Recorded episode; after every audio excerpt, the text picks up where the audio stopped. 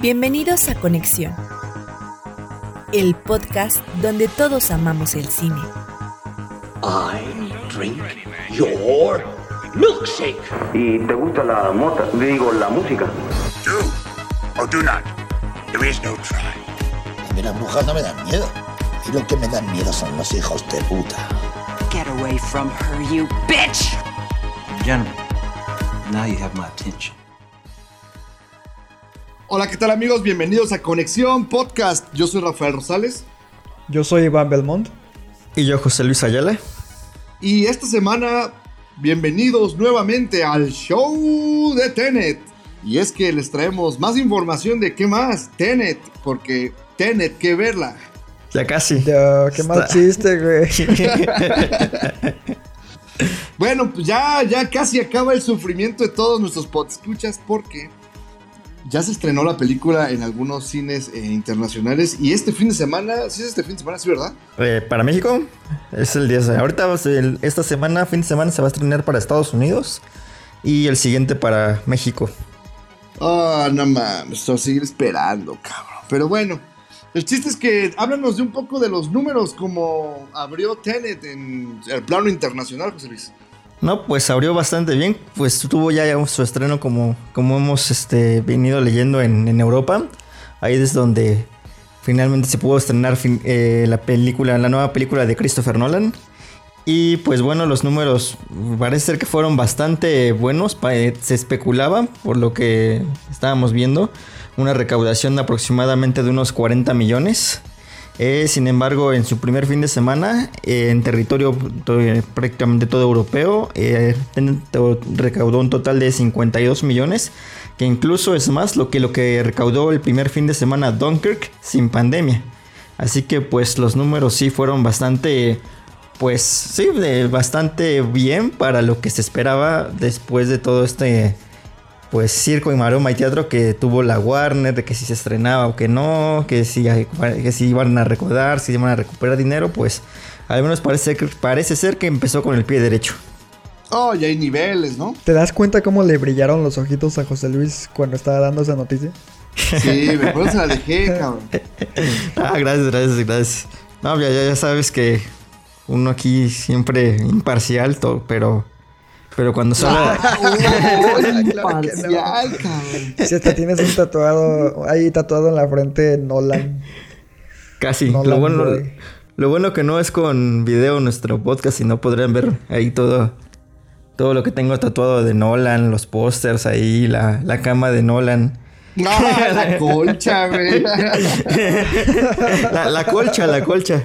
Y, bueno, creo que es importante también decir que este, esta semana se estrenó The New Mutants, lo cual eh, obtuvo un- una recaudación de 3.1 millones de dólares en su primer día de exhibición, que fue el día viernes, lo cual son números malísimos en la antigua normalidad. En la nueva normalidad se ha posicionado como el mejor estreno de un blockbuster, entonces, pues Marvel ganando como siempre.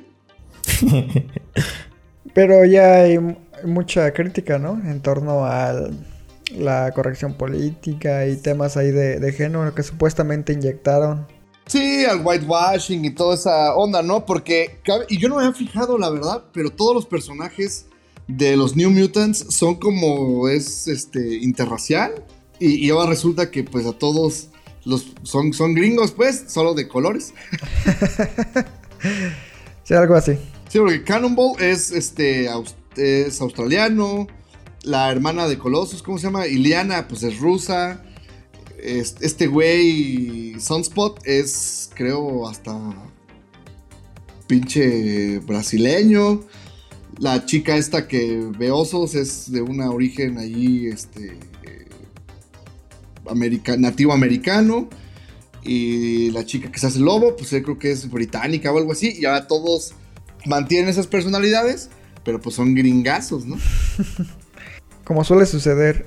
Pero bueno, para no irnos tan, tan lejos, hablando precisamente de, de este subgénero, eh, como comentábamos en el episodio pasado, se iba a llevar a cabo lo que era uno de los momentos más eh, esperados precisamente para los fans de los cómics DC, no Marvel. porque se llevó a cabo lo que fue el DC Fandom, un evento donde soltaron mucha información, ¿no? Sobre videojuegos, cómics, etcétera. Y pues obviamente los más destacados en ese sentido eh, para lo que es el cine, lo, lo que a nosotros nos interesa realmente, fueron dos cosas, ¿no? Primero, darnos cuenta que a Zack Snyder le mama aleluya, porque en todo momento la quiere usar. ¿Seguro? Y pues obviamente con esa canción lanzó el, el teaser trailer de su versión de 4 horas para Liga de la Justicia. Pero lo que se robó el día y la noche fue el teaser trailer de, de Batman, ¿no? Esta nueva película y adaptación del personaje que cuenta con Robert Pattinson como el protagonista y con Matt Reeves como guionista y, y director, ¿no? Sí, y fíjate que tienes razón. Yo creo que los dos eh, noticias bomba de- del fandom fueron precisamente sí, el Snyder Cut. Que fíjate que yo preguntándole a mis conocidos me decían, sí, sí se ve una película totalmente diferente, pero ya si te pones a analizar, es la misma película con un chingo de escenas este, bien bonitas. Eso sí es lo único que Snyder yo no le puedo achacar. Es, tiene una- un gran manejo de la cinematografía. De hecho, la simple secuencia de. de- ¿Cómo se llama este güey? De, de- de Cyborg. Cuando está jugando fútbol americano, se ve pasadísima de chingón. Pero. Pues creo que al final el resultado va a ser el mismo, ¿no? Es muy probable. Ya ves que yo te lo había dicho y tú todavía de mamón me dijiste, ¿ya la viste? ¿Ya la viste, perro? No, güey, pero estoy seguro de que va a ser más o menos igual. Y, y lo, que, lo que dices es cierto. Zack Snyder es un director que siempre pone, eh, antepone, mejor dicho, estética sobre contenido, ¿no? Y pues se ve que este es nuevamente el caso. Veremos en estas dos horas adicionales qué es lo que verdaderamente aporta. Si se obtiene un resultado similar a la versión extendida de Batman v Superman, pues fíjate que no sería tan desagradable verla. La verdad es que esa versión de Batman v Superman sí le incrementa y expande ciertos temas que no aborda la versión de cines. Entonces, si aquí esta es dos horas más larga, pues al menos va a dar de qué hablar, ¿no? Y más en su formato miniserie, que van a ser cuatro episodios de una hora cada uno. Eso sí es una mamada. Pero pues hay que venderla, ¿no? Y hay que convencer a la gente de que se suscriba a esta nueva plataforma. Oye, justo te eso te iba a decir, ¿te vas a suscribir? Obvio, ¿verdad? Todos. Sí. Y es que aparte, yo creo Sí, que. pero no por eso. Sí, no, o sea, no por eso. Eh, yo recuerdo un post precisamente de José Luis, donde abarcaba como las eh, casas productoras que va a tener en, en propiedad esta plataforma. Y a mi gusto son más interesantes que lo que ofrece, por ejemplo, Disney Plus. La neta, Disney Plus, lo único que me interesa cuando se estrena aquí en México es The Mandalorian. Y fuera de eso, pues ya. Pero con HBO Max sí hay más cosas que ver, en mi opinión, claro. Sí, sí, sí, yo, yo concuerdo contigo. La verdad es que si ya pagué los pinches 80 pesos para Filmín Latino y ver el Festival Macabro, Este güey. Pero Pues estaba ya, gratis, güey, pues, no. Fue lo, fue lo que le dije. o sea, me, Sí, me me manda un mensaje y dice, oye, güey, güey, güey, güey, güey, güey, hay que pagar. Y yo, no, nada más con que hagas la cuenta gratis. Me dice, pues yo ya pagué. ¿Para qué me preguntas? Güey, pero es que, bueno, ahorita vamos a llegar a eso, vamos a llegar a eso. Ahorita cerremos, cerremos este eh, el fandom, ¿no? Entonces, sí, definitivamente, pues Snake- Snyder presentó muy bonito su, su tráiler, pero hay dudas y pues ha- habrá que verlo, ¿no? Eso es lo, lo primero. Sí. Ahora, Batman, la neta, yo creo que están echando, estamos echando las campanas al vuelo muy pronto. Sí, se ve bien chingón. Sí, es una calca de Seven. Sí. Sí, sí, El totalmente. pinche tráiler es una calca de Seven. Pero al menos creo que por la voz que escuché de, de Riddler, ya, ya, este, no va a ser Jim Carrey. Entonces, ya- ya no lo van a ridiculizar a un villano que creo que mucho tiempo le tienen, eh, mejor dicho, tiene mucho tiempo pidiendo que, que le hagan justicia. Ahora, eh, creo que me gusta lo que veo, más este, realista.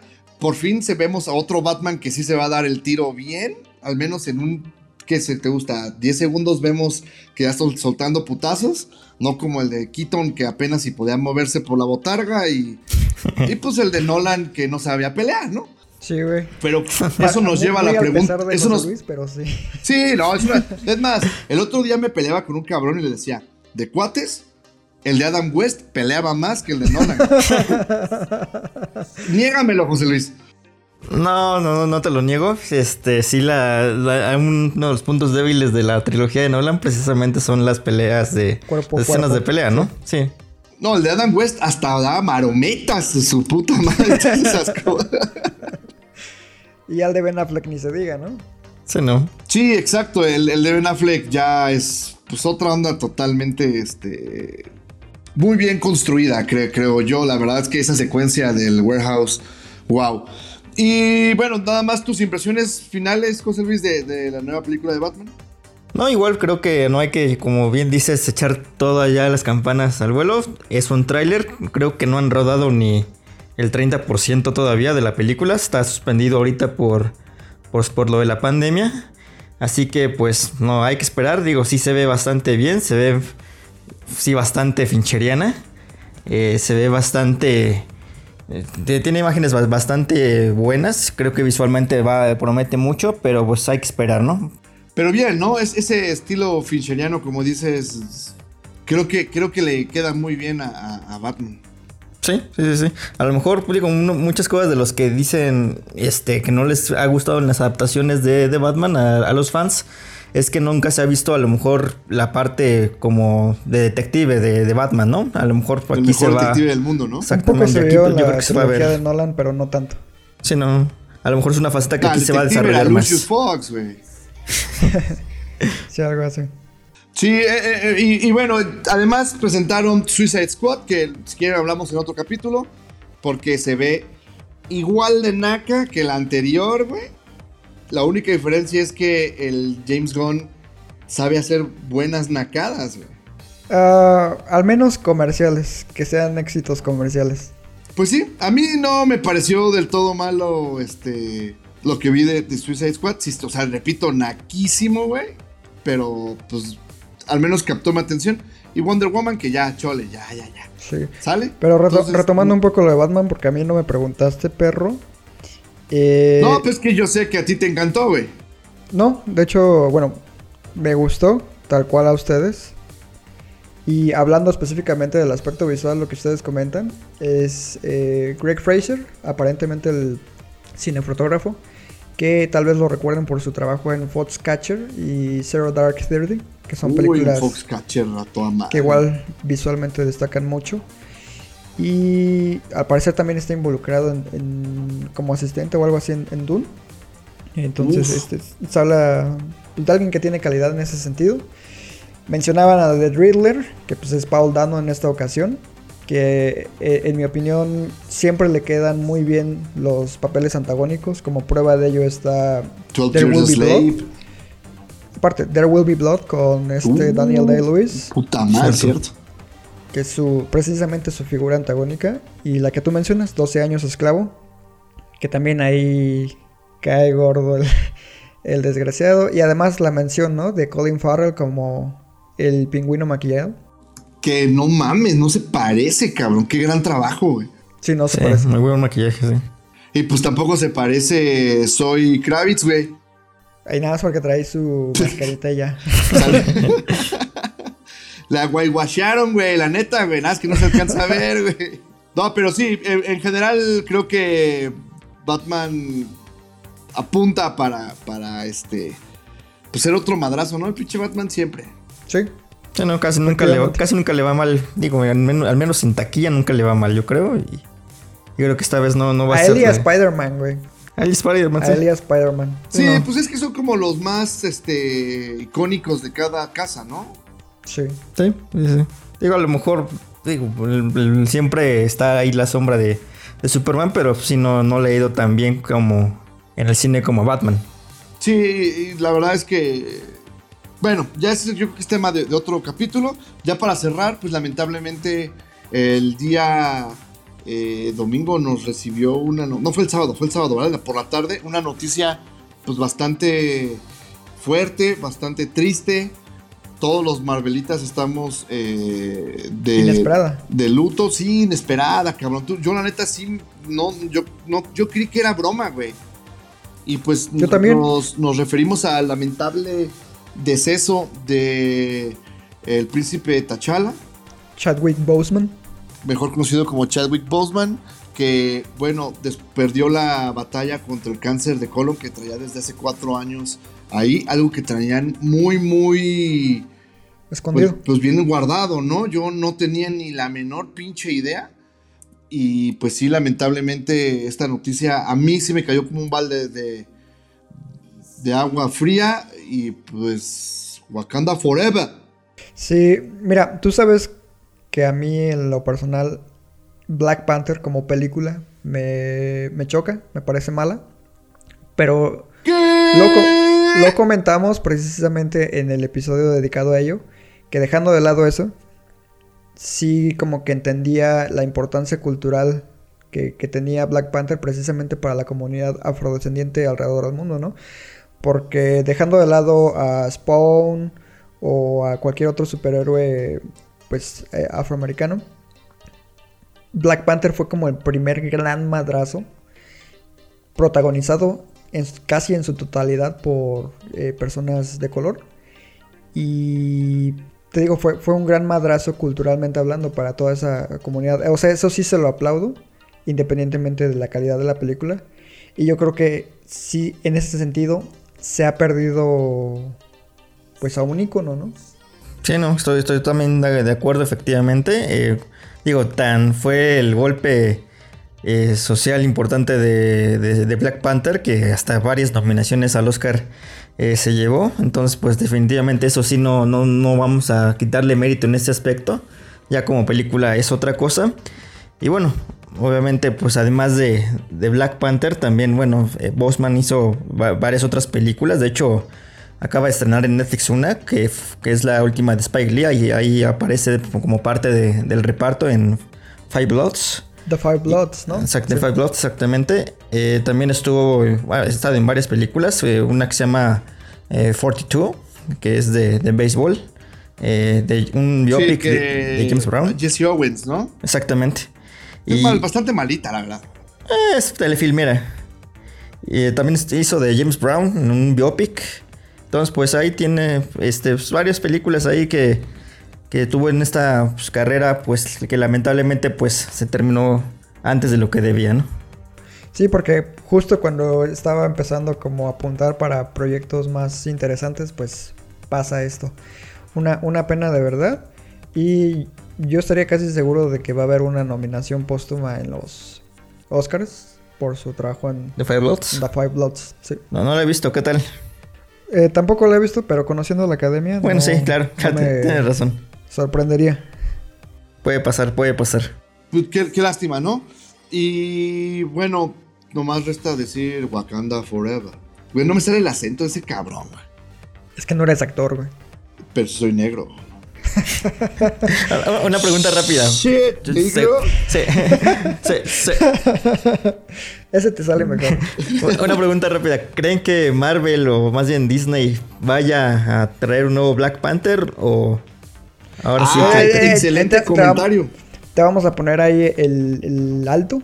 Todavía no es tiempo para hablar de eso. No, no, no, yo no. Ah, ¿no viste que en redes sociales hizo un desmadre? Porque diversos medios, tanto mexicanos como internacionales, luego, luego preguntando, "¿Qui- ¿a quién les gustaría ver en el papel de Black Panther? no, no, yo, yo- No, Will Smith, Will Smith.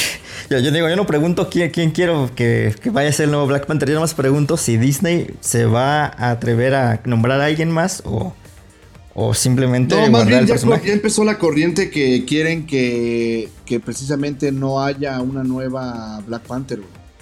Y pues money is money, güey. Yo no creo que la neta lleguen a eso.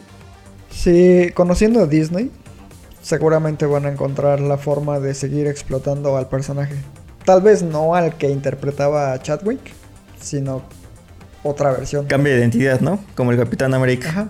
No, pues ahí está el, el mero putazo para Michael B. Jordan, así de oportunidad número dos, papá. Eh, eh, para, mí sí lo mejor ser de, rey. para mí lo mejor de Black Panther es él. digo. Es que él es, en mi opinión, también mejor actor que Chadwick. Sí, claro. Sí, Sí, sin duda, sin duda, güey. Bueno, pues este. eh, yo creo que es tiempo de ir, ir avanzando eh, y vamos a hablar un poco de lo que vimos este fin de semana y tiene que ver mucho precisamente con uh, el terror que tenemos arraigado en nosotros y era el de cubrir un festival eh, virtual. Y este año pues estamos hablando de que nos dimos la tarea de revisar el mayor contenido que pudimos del festival número 19, la edición número 19 del Macabro Film Festival, que es este festival muy famoso en, la Ciudad de México, donde han mostrado pues cintas bastante interesantes, tienen eventos eh, pues creo que muy llamativos para los amantes del cine de, horror. En sus ediciones pasadas esta- se aventaron a hacerlo, creo que eso es algo que hay que reconocerles, se aventaron a hacer algo totalmente eh, pues digital, muchas conferencias vía YouTube, mucho, todo el, el catálogo estuvo en Filmin Latino.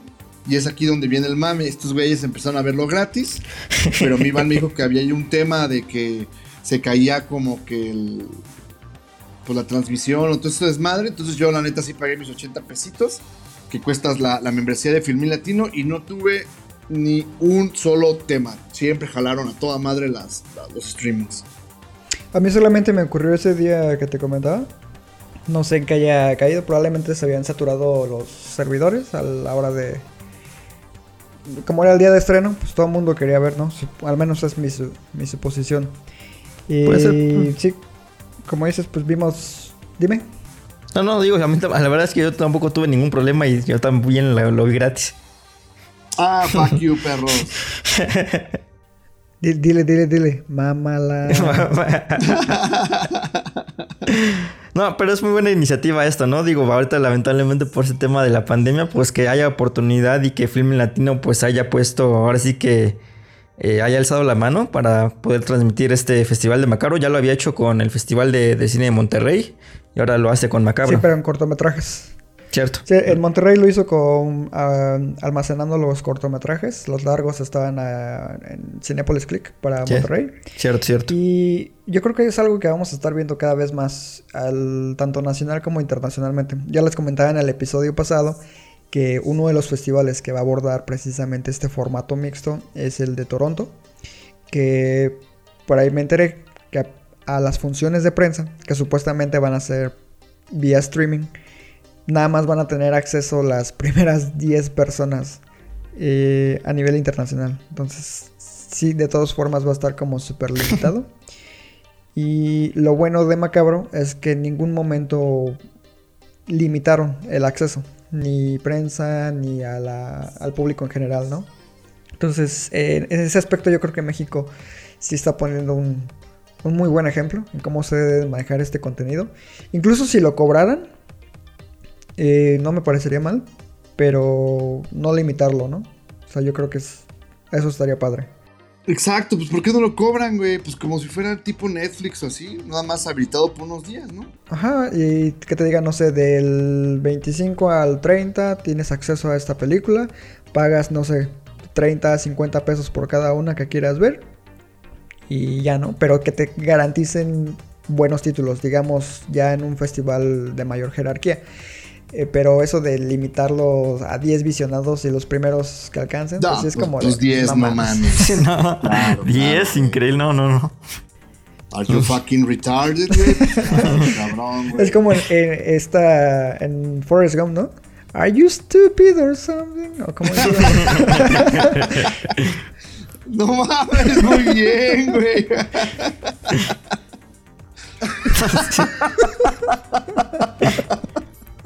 No mames, así estaría un chico, güey. Pero bueno, eh, ¿cómo quieren que nos vayamos? ¿Cada uno con todo lo que vio? ¿Uno, uno y una? ¿O, o qué onda? Vámonos una y una, ¿no? Como diga José Luis. Una y una. Nah, ustedes vieron un chingo, ustedes vieron un chingo más que yo, güey. No, yo nomás ¿Una y vi una? unas y unas. Una y una y una. Vale, pues, a ver, pues arránquese, José Luis. Ok, vamos a empezar. Yo la primera, bueno, la primera que vi fue el documental Zombies en el Cañaveral. El documental. Es una eh, pues, película argentina. Y pues como, eh, bueno, esta película es una especie de Searching Sugar Man, este documental de, de hace algunos años que retrataba, bueno, la búsqueda de ahí de un genio perdido. Y aquí es básicamente pues parecido porque trata la búsqueda de la reivindicación de una película ahí en Argentina pues básicamente perdida porque es una película que se hizo en los 60s que tuvo un estreno prácticamente eh, pues, fugaz en Estados Unidos y que después de ahí no se exhibió más. Se intentó exhibir en Argentina y pues prácticamente hay temas de, censura, no se lo permitieron. Incluso yo busqué ahí la película original en IMBD si, si había algo, ¿no? Hay algo que dijera, pues, esta película sí existió, no hay nada. Así que realmente, pues, lo que queda de esta película realmente son prácticamente los, los testimonios y el tráiler. Que de hecho así te, lo, así te lo dicen incluso aquí en el propio documental. Y pues básicamente trata de esto, ¿no? De, de la búsqueda de lo que era el guion original de esta película, que incluso se dice influenció al mismo George A. Romero para lo que es la Noche de los Muertos Vivientes.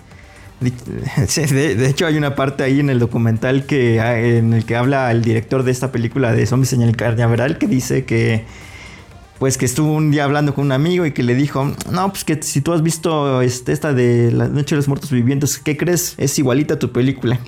¿En serio cómo crees? Entonces, pues sí, hay, hay varias cosas ahí que se van en este caso este, mostrando. Y pues básicamente el documental es una pues sí, una especie de grito a la no censura, porque finalmente esta película al parecer eh, tuvo que ver mucho este tema social, político que se vivía, en, se vivía en Argentina en los 60 para que no pudiera ver la luz. Y pues, pues, ahí intentando reivindicar alguna película, una especie de santo grial eh, en el cine de argentino que prácticamente estaba pues, pues ya este, olvidado, ¿no? Yo al menos no, no la conocía, no tenía ni idea. Y pues este documental trata de eso, ¿no? De, de que. De, de, esta película que intenta rescatar. Oye, pero ¿no se supone que es un eh, mockumentary? ¿Un falso documental? No, no, sé. La, verdad es que digo, yo este, también me quedé con la duda. Porque insisto, yo, yo me, me metí en mi DB y no, no vi nada. Puede ser. La verdad es que no lo dudo porque no hay ninguna este. No hay, no hay nada en internet que te diga que no, que, esa película existió. Puede que sí. Sí, porque, bueno, justo es lo que había leído. Yo no puedo opinar de ella porque no, no alcanza a verla. Pero sí he leído varios comentarios de que precisamente es un, falso documental. Entonces, si te hicieron creer que, que es ah, cierto, pues hicieron un muy buen trabajo. ah, no, pues no, no. Si es un falso documental, me, exactamente me la acaban de, me la tragué todita. caer. yo, pensé que realmente existía la película. Che vato, no, ni siquiera investigué. Digo, pues, yo me la puse a ver. Dije, ah, pues bueno, se, ve interesante. Pues ya hasta lo puse, me puse a investigar. Pero pues no encontré nada. Ahora tiene mucho sentido que sea un falso documental. Ya, ya, ves lo que pasa por ver Ricky Morty, güey. Sí, Are you stupid?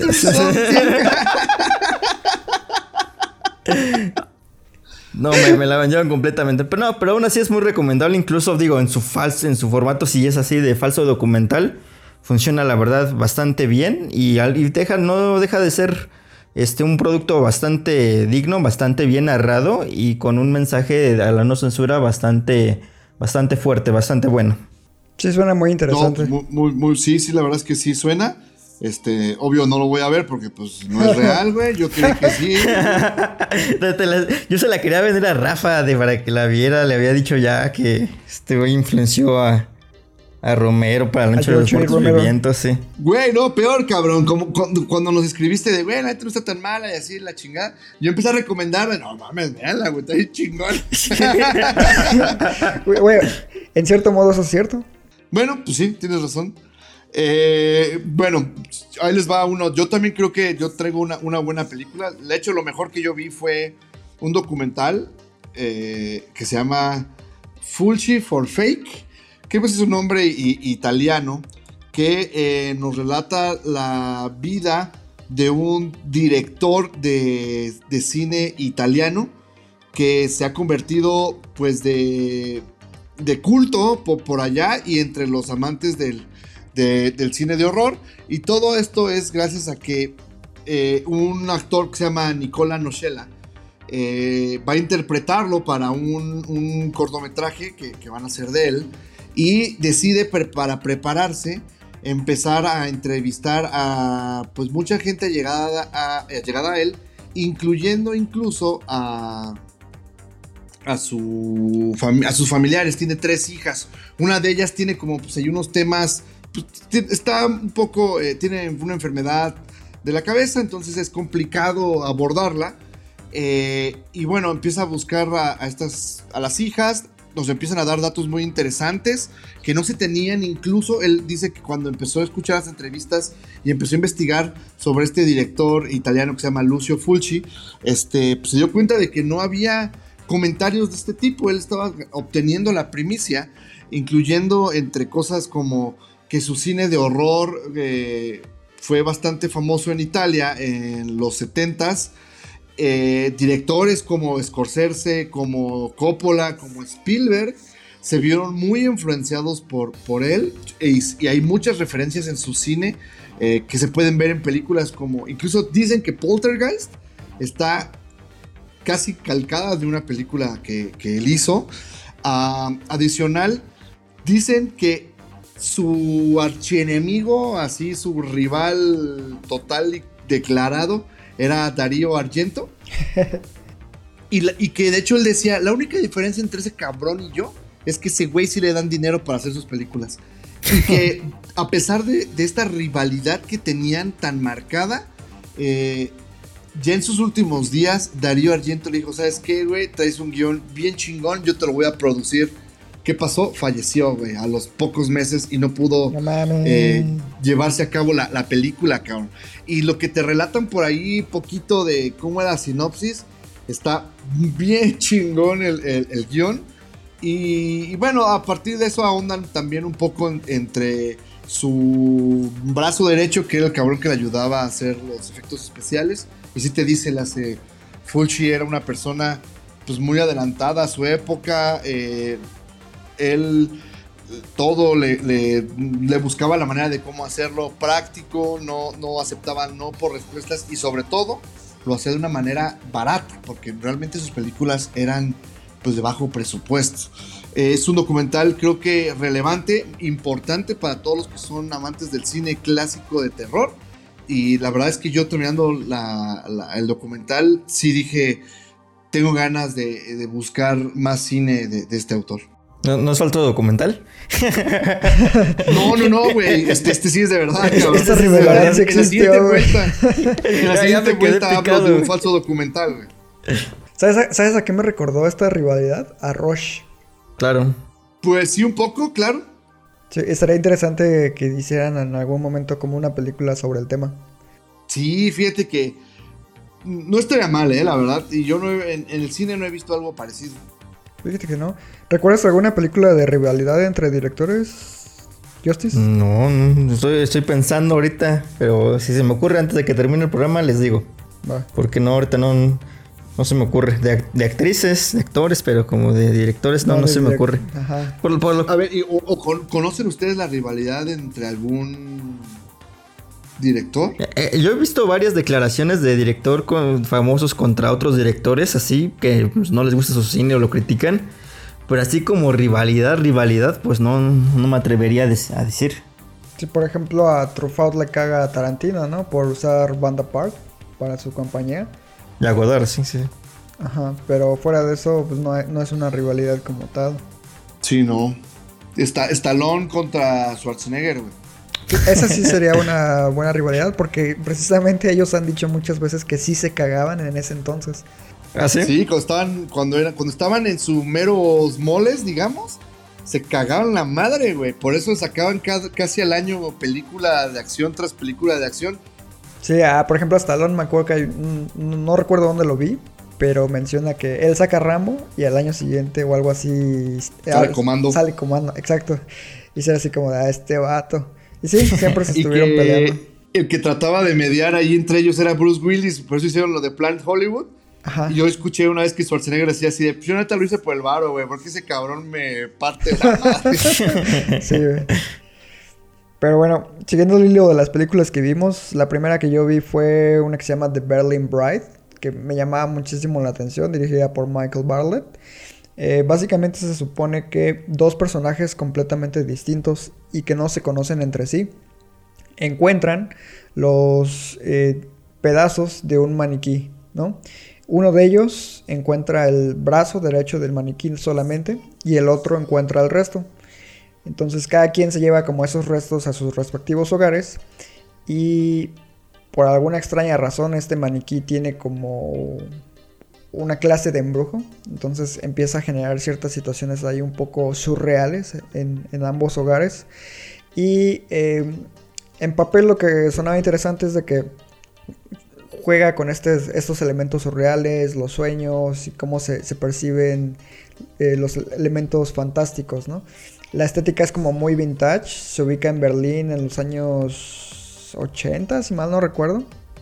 Y bebe mucho también como del estilo del cine lo incluso al viendo el póster te das cuenta de ello.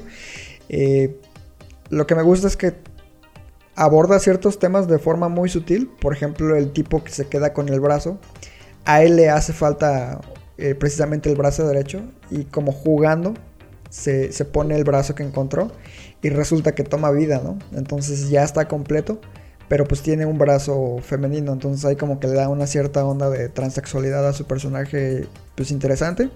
El otro pues trata como al cuerpo del maniquí como si fuera básicamente su novia, entonces también ahí hay unas situaciones un poco extrañas, pero el problema de la película es el ritmo, porque a final de cuentas te da la impresión de que pudo haber sido mucho más efectivo funcionando como un cortometraje, a diferencia de, un largometraje. Entonces se siente como una historia expandida más y no otorga todo lo que probablemente pudo haber dado por ese factor.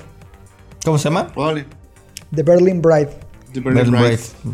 ¿Te la recomiendas o, o mejor que la hagan en corto? Hubiera sido mejor un corto, la verdad es que a pesar de su corta duración, dura 71 minutos. Se me hizo muy pesada. Muy pesada. Entonces yo no la recomendaría.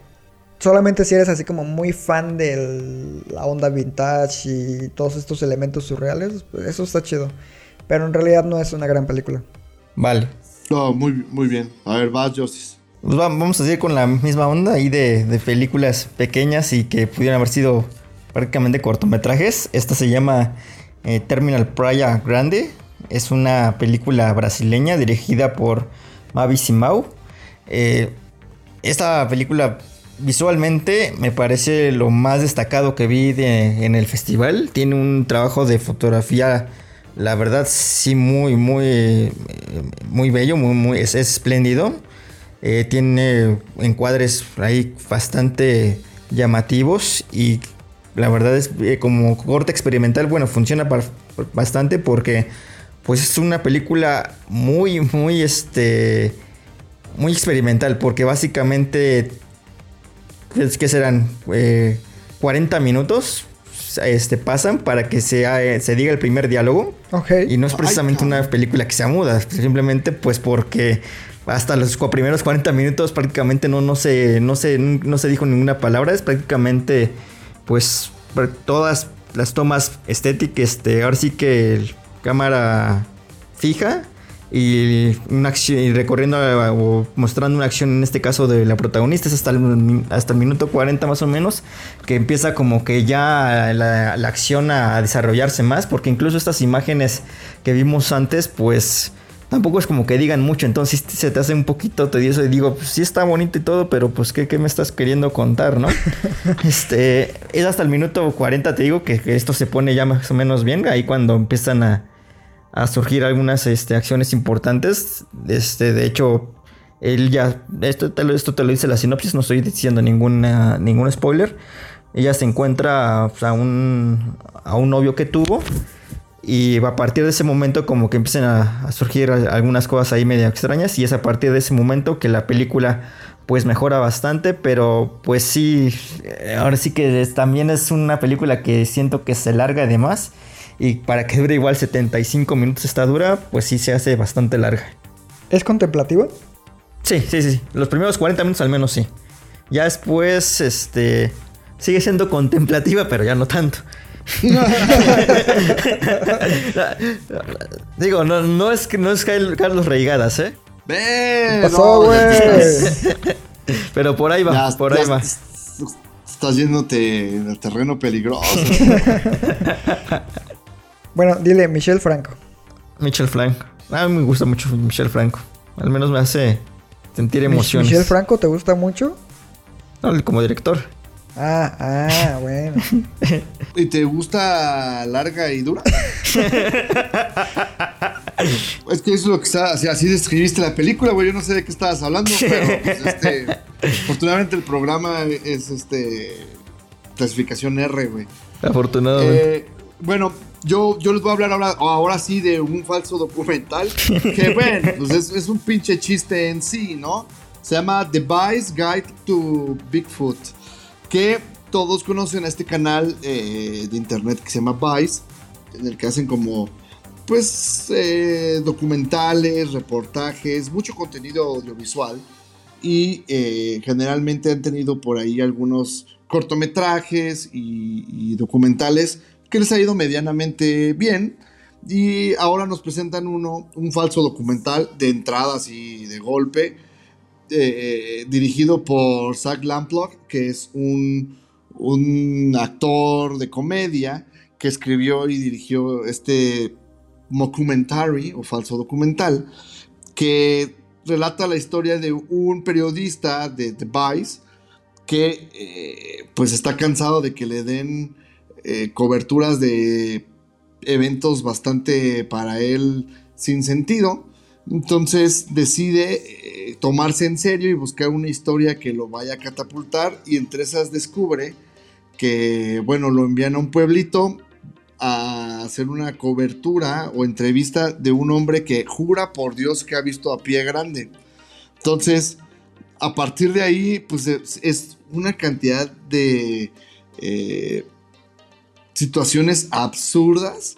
Obviamente esta historia va más hacia la comedia que hacia el horror. Eh, no quiero avanzar mucho en la trama porque pues ya se imaginarán hacia, dónde va y cómo está la onda. Llegan a, a conocer a este eh, especialista en pie grande y resulta que es un charlatán, pero un completo charlatán. O sea, parece película de, de Will Farrell, cabrón. Entonces, este, lo que sí tiene, yo creo que lo más valioso de, haber visto esto fueron los primeros 15, 20 minutos, que es donde te presentan al personaje del, periodista. Es lo, lo, que lo vale, la verdad que son muy, muy graciosos. Pero ya justo cuando ya van a este pueblito eh, a buscar a, Pie Grande, la verdad es que se vuelve completamente humor gringo y la verdad yo no lo soporto. O sea que a Doctor Cinema le hubiera gustado. No, cabrón, es que la está muy pendeja, güey. Ni al Doctor Cinema, güey, te lo juro. güey. A Doctor Cinema le hubiera gustado, yo creo, la siguiente película de la que voy a hablar, pero bueno, me espero a mi, a mi siguiente ronda.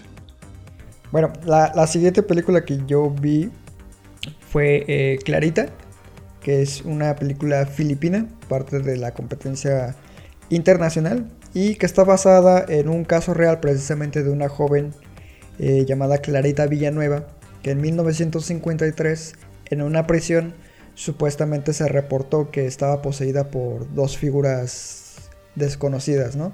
En ese entonces viajó un sacerdote de Estados Unidos a Filipinas para llevar a cabo lo que era el, el exorcismo. A grandes rasgos, la película abarca ese mismo tema, solo aquí la diferencia radica en que los sacerdotes que llevan a cabo el exorcismo también son originarios de, Filipinas. Y básicamente es como si mezclaras eh, El Exorcista con El Exorcismo de Emily Rose y cualquier otra película que hable sobre posesiones, ¿no? Eh, se me ocurre ahorita El Rito, la, esta otra película donde sale Edgar Ramírez, que no me acuerdo el, el título del filme. El Diablo, The Devil With Us o algo así. The Devil Within. No, ese es un videojuego, güey. Pero cualquier cliché del, del género de. Así que donde salgan personas poseídas, lo encuentras aquí. Básicamente te digo. Es Edgar Ramírez, güey. De hecho es Eric Bana, güey. Nada más que se parece un chingo de Pero el, eh, no, pero el sacerdote es este Edgar Ramírez, güey. Ah, sí cierto. Güey, está naquísima, cabrón. No mames, sí, que Eric Bana es policía, güey. No, Ajá. no mames. Y que el poseído es Sean Harris, creo, si mal no recuerdo. Está culerísima, güey. Bueno, es como si mezclaras todo eso y aquí te dieran el resultado, ¿no? La verdad es que hay escenas que se sienten como un copia y pega del exorcista. Cisco está como muy poco imaginativa en ese sentido, tanto narrativo como visual. El momento en donde por fin el quien posee las entidades a la chica, ya es que se supone que tienen que decir su nombre. Neta es una copia exacta del momento donde ocurre esto en el exorcismo de Emily Rose. En ningún momento te logra crear tensión o te llegas a creer eh, los eventos sobrenaturales que ocurren. Yo creo que sí es una oportunidad perdida para el cine filipino, porque sí he visto algunas cosas interesantes por allá. Pero definitivamente Clarita fue la segunda decepción en Racha con respecto a el cine de horror que había estado consumiendo en, en Macabro. ¿Sigo? Sí. Sí. Ok, ah, yo voy rápido con, con Tóxico, la siguiente que vi, es una película argentina. El director se llama Ariel Martínez Herrera, es básicamente pues, una película que a lo mejor llega perfectamente en estos tiempos pues, de pandemias, pues porque prácticamente nos, eh, nos pone, nos retrata lo que es una pandemia, pero de insomnio. que bueno, este, en este caso ocurre, se, supone que ocurre en- ahora sí que en una gran, gran población, me imagino que en todo el mundo, la verdad no, no, nunca se dice en la película. Pero bueno, el punto es que la película sigue ahí a una pareja eh, ya, ya adulta que pues intenta pues como buscar un lugar seguro, ¿no? De, de lo que sería esta pues pandemia que está pues increíblemente o ridículamente tomando formas pues muy muy grandes, muy catastróficas y pues ellos intentan huir de, de, de esta, ¿no? Eh, creo que hay algunos momentos que pues dices, ahorita, sobre todo porque ahorita lo estamos viviendo, ¿no? Entonces pues, dices, pues como que sí la atinaron o no sé si la película se hizo antes, se hizo apenas después, yo creo que fue antes, no, no creo que les haya dado tiempo de, hacer una ahorita exactamente, ahorita que estamos en, en pandemia. Pero la verdad es que la ha atinado ahí en, varias, en varios detalles a lo que vivimos eh, hoy en día. Y en ese aspecto, pues las películas me pareció bastante a- acertada en algunas cosas y hasta bastante graciosa. Pero pues sí, también luego pasa por lugares pues, bastante comunes, se vuelve bastante eh, a veces inocente, narrativamente pues tiene muchos baches, le falta mucha fuerza en algunos momentos que creo que necesitaba, eh, pues, no sé, algo, algo más, más poderoso, ¿no? Que te impactara algo, pero al final no, creo que todo se vuelve en un retrato al final pues ya algo más plano y pues no, no termina queriendo, teniendo los resultados que uno esperaría, más teniendo, tomando en cuenta que, insisto, pues toca un tema que estamos viviendo día con día hoy. Esa ganó, ¿no? Alguno de los premios principales. No, no, no. Bueno, que yo sepa no. La, la que gano es la siguiente, la que voy a, la que voy a, la que voy a hablar la, la siguiente ronda. Muy bien, eh, bueno, yo ahora les voy a hablar de la tercera película que vi. La verdad es que para mí no mejoró el, el festival. Y me refiero a Two Heads Creek, que es una película eh, australiana sobre dos hermanos que viven en, en Inglaterra. Y un día lamentablemente fallece su madre. Y durante el velorio descubren que la que están velando realmente no es su madre, sino que los había adoptado. Entonces empiezan a investigar y deciden ir a buscar a su madre biológica por una carta porque por ahí encuentran y pues em- emprenden este viaje y descubrirán que el pueblo donde según está su mamá, la cual también ya falleció, pero empiezan a investigar por qué o cómo es que falleció, cuáles son las circunstancias y se darán cuenta pues que el pueblito es- esconde una un misterio o un secreto bastante oscuro y nada más pues para no spoilearles pero sí se supone que es un pueblo 100% carnicero Ok. Sí, hay muchas carnicerías por ahí, entonces, este, por ahí va la, la- la- trama. Me imagino que ya con eso se darán cuenta de qué es lo que va a pasar. Entonces resulta que estos dos muchachos tienen que, aparte de resolver el misterio, pues escapar con, con vida. La verdad es que es una comedia también de horror, mucho más horror hacia que comedia. Tiene un par de chistes bastante interesantes, graciosos, muy de humor negro, algo que, que me encantó. Pero pues fuera de eso no pasa también de ser una película pues dominguera. No creo que incluso llegue a convertirse de culto, que lleguen a encontrarla por ahí. Eh, la verdad es que a mí sí me llamó la atención de que el, las calificaciones que tenían en el festival eran mediana, medianas, entre 7, 7 y 5. Pero cuando me puse a investigar un poco más sobre ella, la verdad es que sus calificaciones en Metacritic, en IMDB, etc, etc pues no eran nada, nada favorables. Fíjate que eso. Repito, no es. Perdón, continúa. Dime, dime. Que. Fíjate que algo que había notado precisamente ah, con eso que comentas. Es que específicamente hablando de las calificaciones dentro de Macabro. Como que la gente es muy benévola con el género, ¿no? O sea, no. No coincide la calidad con la calificación que se les otorga. Sí, creo que, que tienes razón. De hecho, yo puedo decir que hasta me dio la sensación de que los mismos community managers del festival votaban, ¿no? Así, a huevo, sí, chingona. Para atraer gente a, que pues, viera las películas. Al final de cuentas, te digo, no es la más mala. La verdad que para mí, yo de las que vi, la más malita es la de Bigfoot. Esta sería mi tercer lugar. Ok. ok. ¿Y ya? ¿Ahí queda? Sí, ahí muere. Ok. La siguiente película que yo vi, ahí sí ya me agradó. Eh, se llama El Diablo me dijo qué hacer, que es una producción mexicana dirigida por Alejandro G. Alegre y que cuenta con la particularidad de que es completamente independiente, o sea, no tiene fondos de gobiernos ni nada por el estilo. Fue hecha con dinero del director, amigos y conocidos, incluso lo pone en los créditos finales. Y ahora sí que existe por el mero eh, placer de hacer cine de esta persona, ¿no?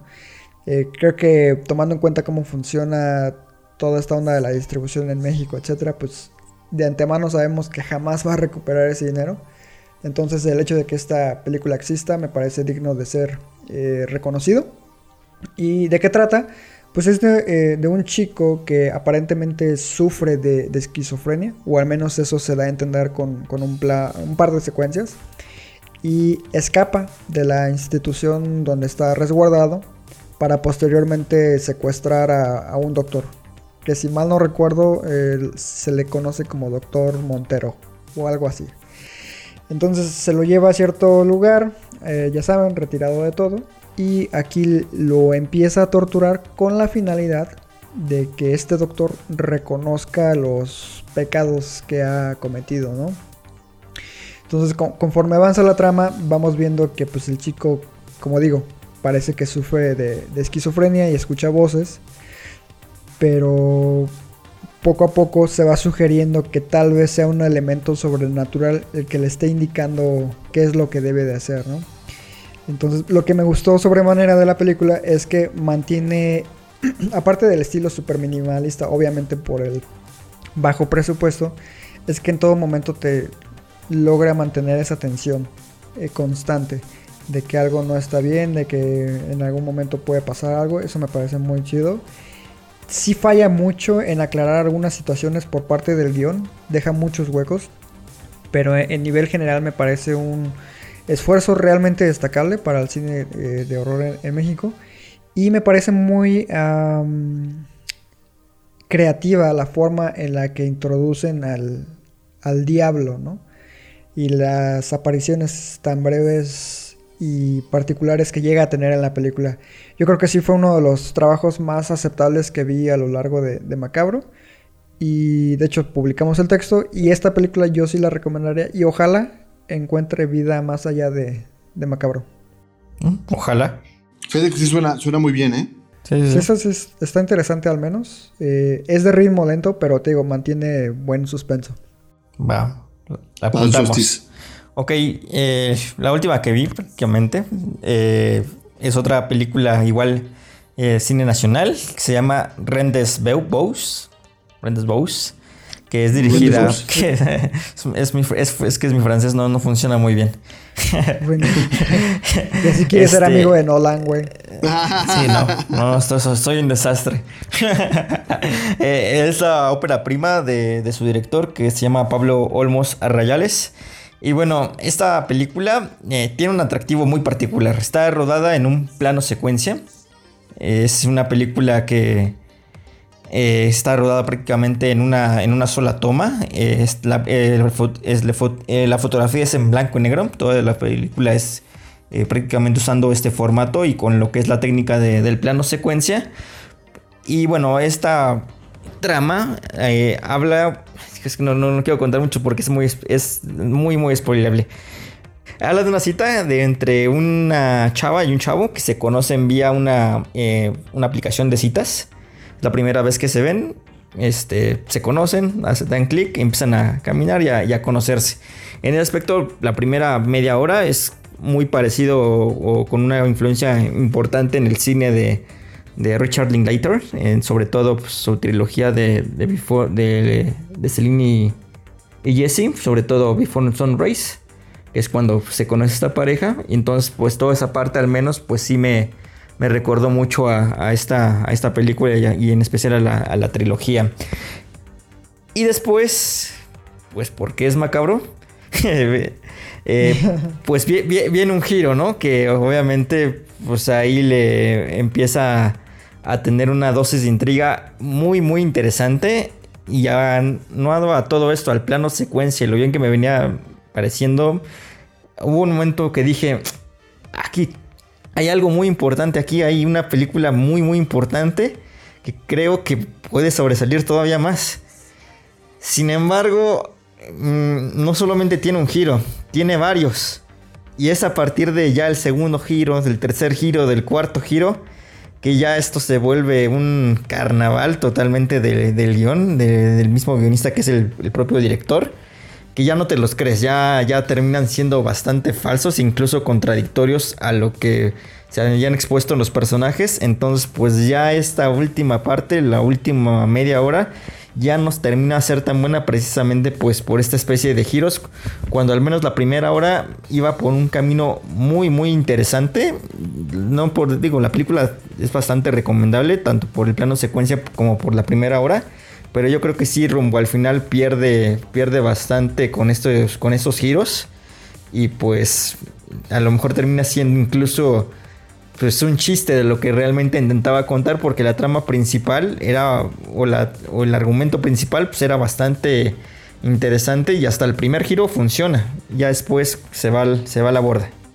Una pregunta el plano secuencia ofrece algo a nivel narrativo más allá de la espectacularidad visual no no no te soy sincero no de hecho efectivamente hay varios momentos en los que a lo mejor digo, utilizando esta, técnica muy difícilmente todo el nivel, toda la película no va a poder soportar que esté al mismo nivel visualmente. Y aquí se nota. Eh, ahí, digo, sí me sorprende que lo, lo bien hecho que está porque la verdad sí está bastante bien hecho.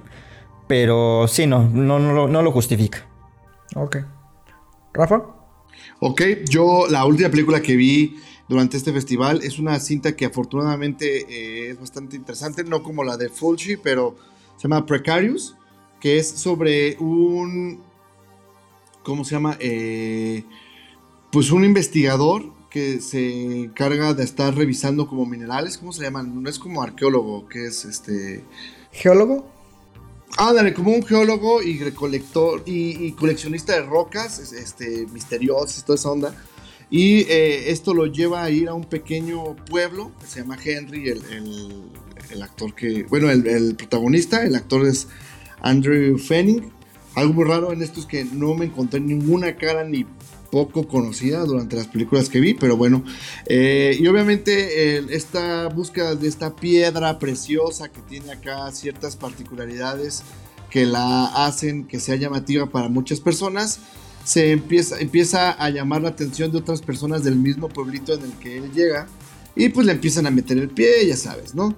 Pero pues la piedra al parecer está como maldita y esto provoca que quienes tengan interacción con ella tengan un final desagradable.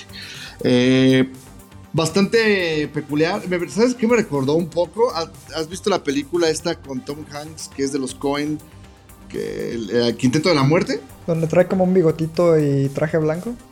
Ajá. Bueno, eh, algo así tiene ese efecto la, la piedra. Ok. Eh, es bastante eh, divertida de ver, pero las muertes están muy bien logradas, eh, excelentes efectos visuales, eso sí, la verdad es que a mí sí me sorprendieron, eh, se ven muy bien. Eh, el, director es un... El director se llama Wes Terry y la dirigió, la escribió, la produjo, también la fotografió y de hecho sale, tiene un papel dentro de los actores.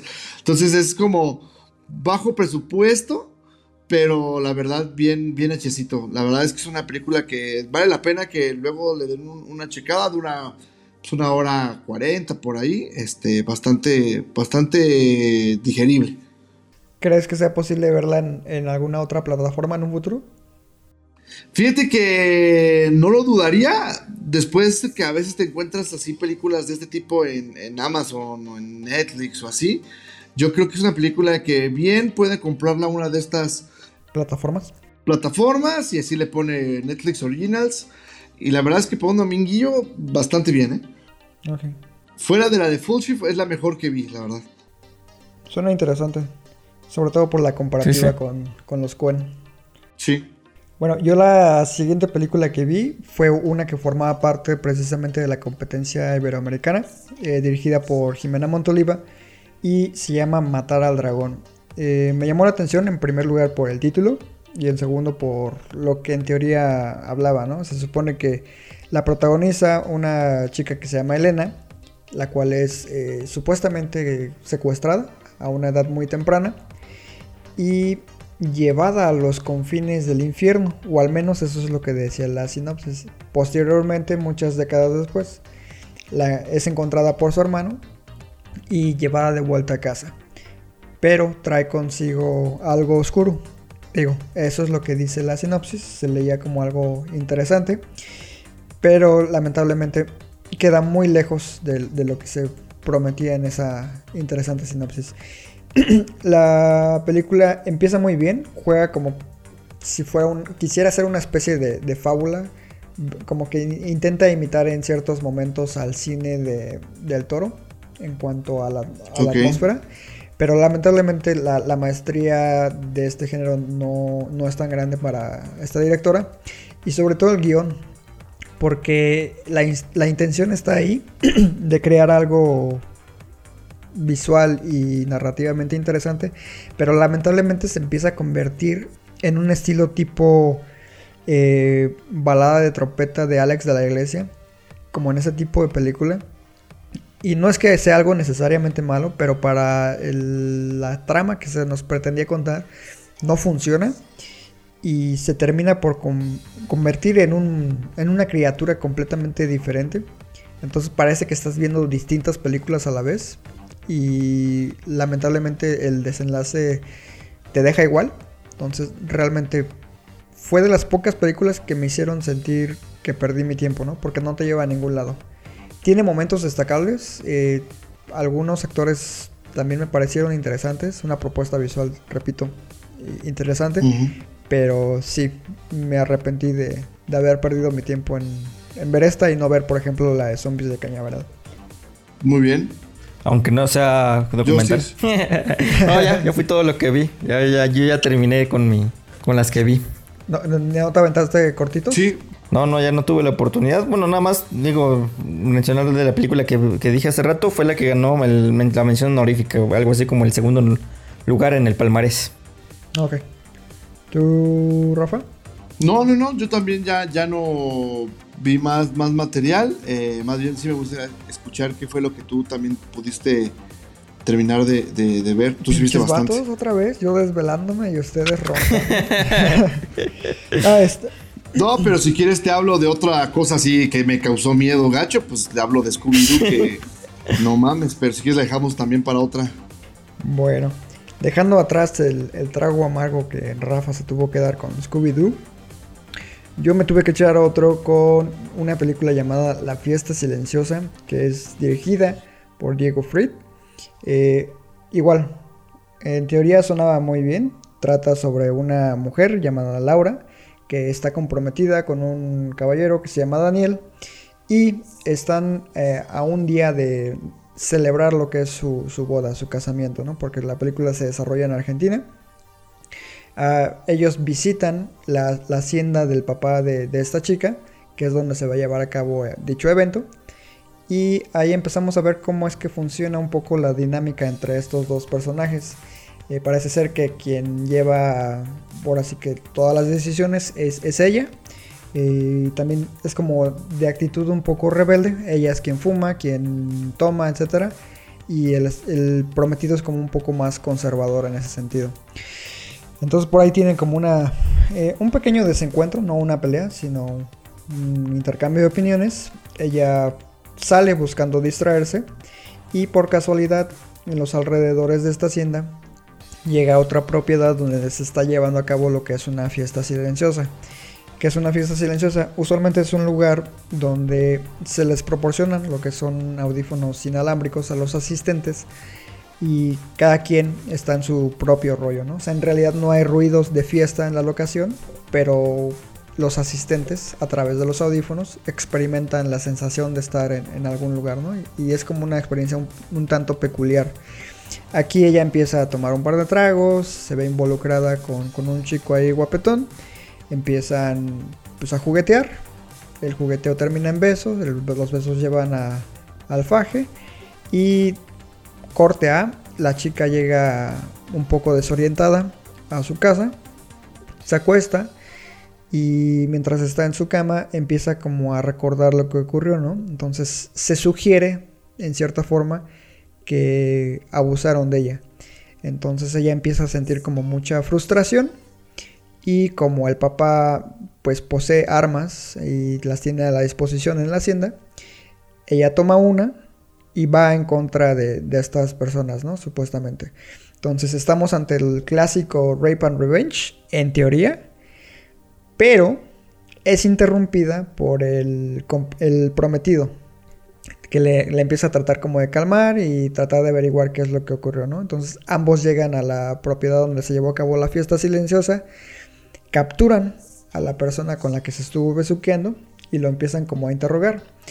Mientras que algunos de los pocos asistentes que quedan eh, se dan cuenta de este evento y pues deciden esconderse, ¿no? Para que no les pase nada a ellos. Entonces, el prometido por ahí descubre una grabación que da a entender de que tal vez no fue una violación y se enoja, ¿no? Porque dice, no, pues mi mujer me engañó un día antes de la boda, entonces vete al diablo, ¿no? Ahí la deja sola. Ella termina de ver el video y nos damos cuenta de que efectivamente sí fue violada, no por la persona con la que estuvo, sino por alguien más. Entonces se arma ahí un relajo y aquí es donde entra el problema de la película. El prometido regresa a la casa es confrontado por el suegro, que donde dejó a su hija, le explica la situación y el suegro, papá de la chica, decide que son ellos quienes tienen que llevar a cabo la venganza, ¿no? Entonces van por ella, la encierran y ellos son los que empiezan a cazar a los individuos.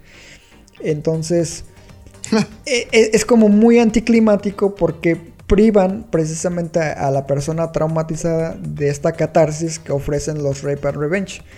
Y tiene vibras como muy de perros de paja, esta película de Sam Peckinpah, con la estética visual y los rifles, etc. Pero fuera de eso, la película definitivamente no funciona con lo que en un inicio te plantea. Porque precisamente te estaban como presentando a una mujer que en teoría pues era independiente, fuerte, etcétera, y tomaba decisiones por sí misma. Y se ve en cierta forma castrada psicológicamente por la figura paterna y su prometido, ¿no? Entonces, también te quieren como manejar a la vez un discurso antiviolencia, pero tampoco funciona. Entonces, la película es un caos y definitivamente no, no la recomiendo. Y me sorprendió que creo que ganó, a ver, ahorita te lo confirmo. No, fue la anterior que dije. Matar al dragón, que también es ah, malita. Pero sí, eh, es, es mala también y salí muy molesto después de ver esta película. No, pues sí. Pues sí, se- sí, sí, se escucha este.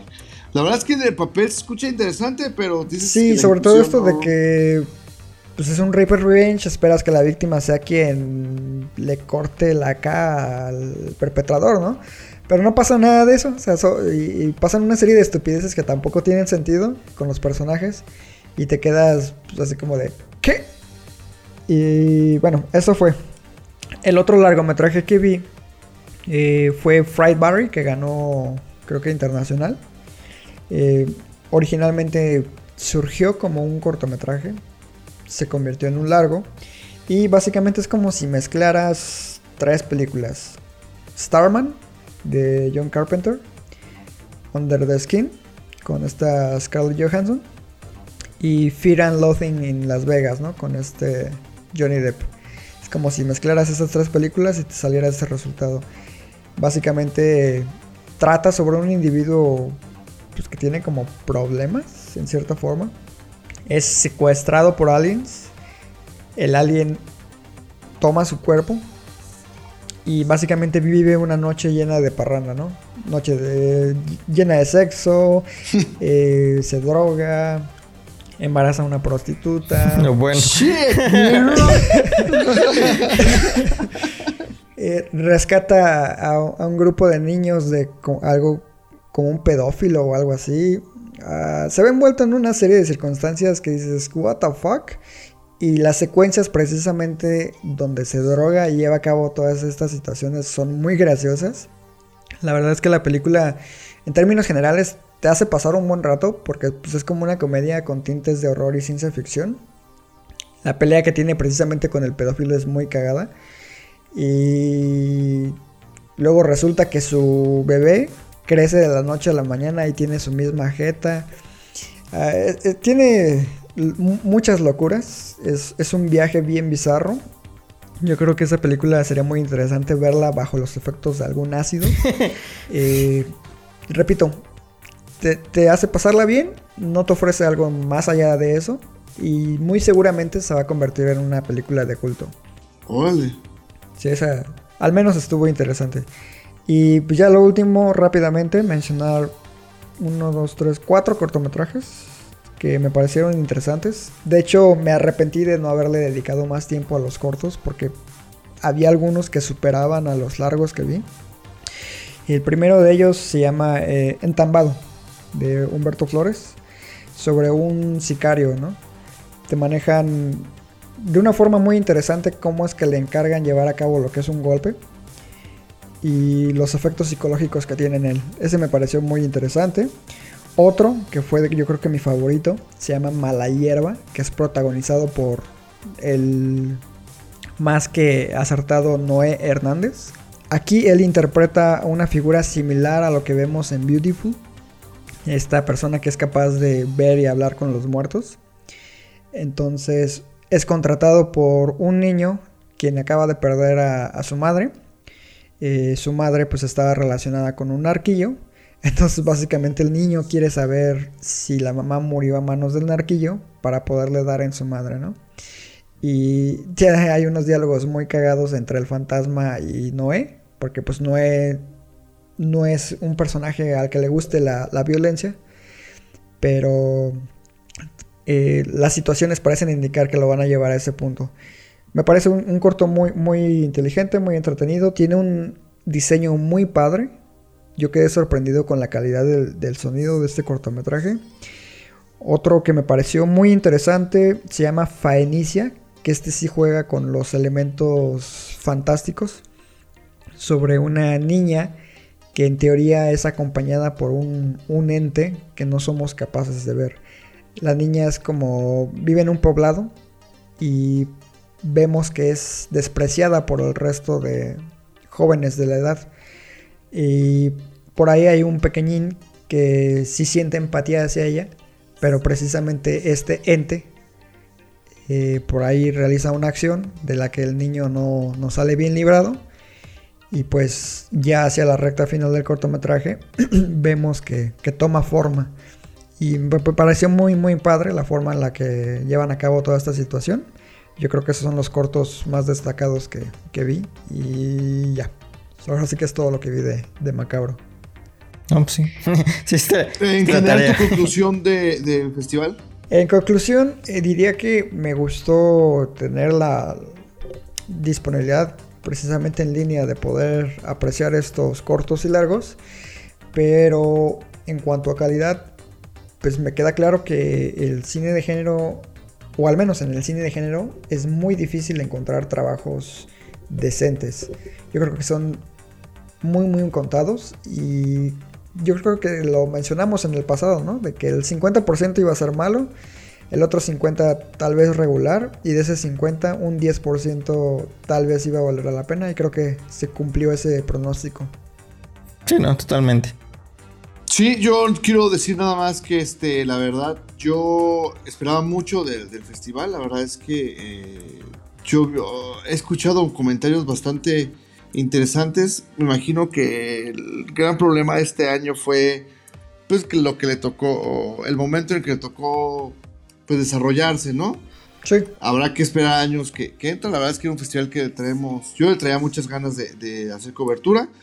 Eh, no me arrepiento tampoco. Nada más creo que ah, no me gustaría quedarme con esta idea del festival. Creo que hay que darle todavía una así segunda revisada o visitada, mejor dicho. Sí, seguramente. Sí, claro. Eh, esperemos que para el siguiente año, bueno, aparte de asistir y estar físicamente en el lugar, tampoco se deje de lado como la oferta digital, ¿no? Para aquellos que no pueden estar en, en Ciudad de México en ese entonces.